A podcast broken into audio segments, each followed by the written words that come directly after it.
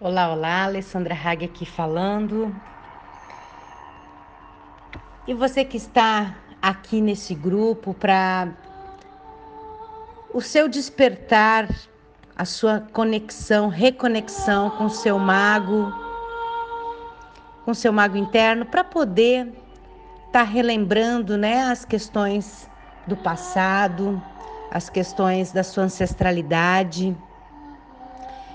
E eu confesso para vocês que quando uh, eu lembro quando eu era pequena, a minha avó sempre indicava o benzimento para tudo. Cobreiro, alergias, mal olhado, enfim, tudo era benzido. E quando meu filho uh, nasceu e teve uma alergia feia no rosto, eu lembro, no, na bochecha direita, eu lembro que logo eu peguei uma caneta e circulei aquela ferida. E ali eu peguei uma tesoura sem saber o que, eu estava fazendo e eu mesma benzi cortando aquele mal. Mas eu nem sabia, mãe de primeira viagem, né? E eu nem sabia o que, que eu estava fazendo direito. Mas aí eu percebi que aquilo parou de crescer, porque tava, começou pequenininho e estava crescendo, e quando eu circulei com a caneta, parou realmente de crescer. Então, pensando uh, no meu mago interno, no meu despertar, né? Uh, lá nesses momentos de aprendizado com a minha avó, quando eu era pequena, uh, eu acessei a minha ancestralidade e eu não tinha me dado conta do que, que eu tinha feito. Né? Então, vá lembrando aí das suas coisas, o quanto você também tem histórias para contar. E eu lembro também que na minha adolescência eu adorava colocar as cartas ciganas para as minhas amigas e elas adoravam. Enfim, eu já brincava com o meu mago, né?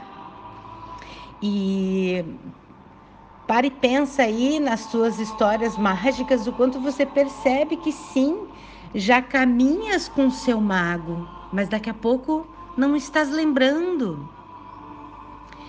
Mas foi por algum motivo, enfim, né, que esse mago dentro de mim foi adormecendo. Eu eu vi e, e eu acionei, não acionei mais ele, acionei o, o, o botão do ter, ter, faz, faz e acabei esquecendo de todo esse processo, né?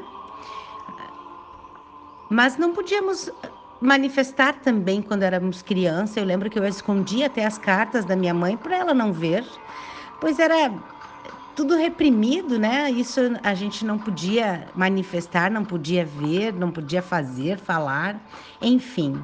Eu sempre desejei estudar e aprofundar os comportamentos humanos e sempre fui diferente porque este aspecto de entender o comportamento realmente me fascinou e às vezes, uh, em vez de brincar e correr na escola mesmo, eu gostava era de descobrir coisas novas, de mexer em, em, em folhas, em, enfim, na terra. E por causa disso tudo, eu acabei uh, entrando para a psicologia, aprofundando os conhecimentos, né? Porém, eu foquei e fui para o mercado de trabalho. Me salientei no mundo corporativo, me tornei diretora de RH, gerente, fui, deixei de ser, enfim Uh, mas quando eu fui comemorar o meu aniversário com meu pai em 2013, uh, onde eu vi que ele, enfim, pediu para almoçar no melhor lugar, no melhor restaurante de Porto Alegre, mesmo sem ter muitas condições. Uh, e a gente, né, a minha mãe, tu tá louco? A gente não tem dinheiro para comer no melhor restaurante. E aí eu levei eles num, eles são do interior, e levei é, eles num restaurante intermediário, que nem tanto ao céu, nem tanto à terra, enquanto valor, né? Mas uh, de bom agrado deles, enfim. E ele comeu bastante, tomou dois cálices de vinho ao meio-dia, né? E à noite a gente foi comemorar, enfim, com os amigos. E ele levantou e pegou o cartão de todo mundo, pagou a conta de todo mundo, porque era num pub onde cada um pagava a sua conta. E ele levantou, pegou a conta, pegou a, o cartão de todo mundo, pagou a conta. E a minha mãe apavorada, Neri, tu tá louco, tu tá louco. E o pessoal adorou, fomos até 13 e meia, 4 horas da manhã, porque o pessoal começou a beber de novo, a comer de novo, porque estava quitada a conta, né? E no outro dia, então, após um almoço maravilhoso, enfim, eles voltaram para cachoeira e meu pai teve um infarto fulminante, morreu. E de festa a gente foi para luto. E foi nesse aspecto aí que caiu a minha ficha, né? Que a gente tem que comemorar e, e validar tudo que a gente tem vontade, porque ele deixou esse recado pra gente.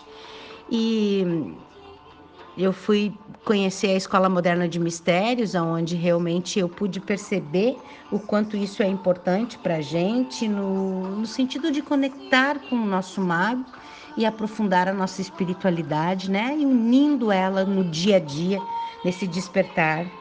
E foi, foi lá em Floripa que eu conheci vários terapeutas que realmente sempre buscaram muitas ferramentas, muitos cursos, mas nunca realizavam a entrega, o compartilhamento. E se você entende que está num, num caminho como esse, vai te agendando, eu já vou te entregar a agenda agora para vir nesse curso do dia 28, 29, 30 e 31, aonde eu vou te ajudar a desconectar desconectar desse mundo terreno e conectar-se novamente com o seu mago. Mas a desconexão é dessas lamúrias, dessas coisas ruins. E a conexão com o seu mago empreendedor, principalmente, aquele que entra em ação, vai ser muito bacana para todo esse conhecimento que você adquiriu e levar a medicina para mais e mais pessoas. Eu te espero lá e dá uma olhadinha na agenda. Beijos e até amanhã.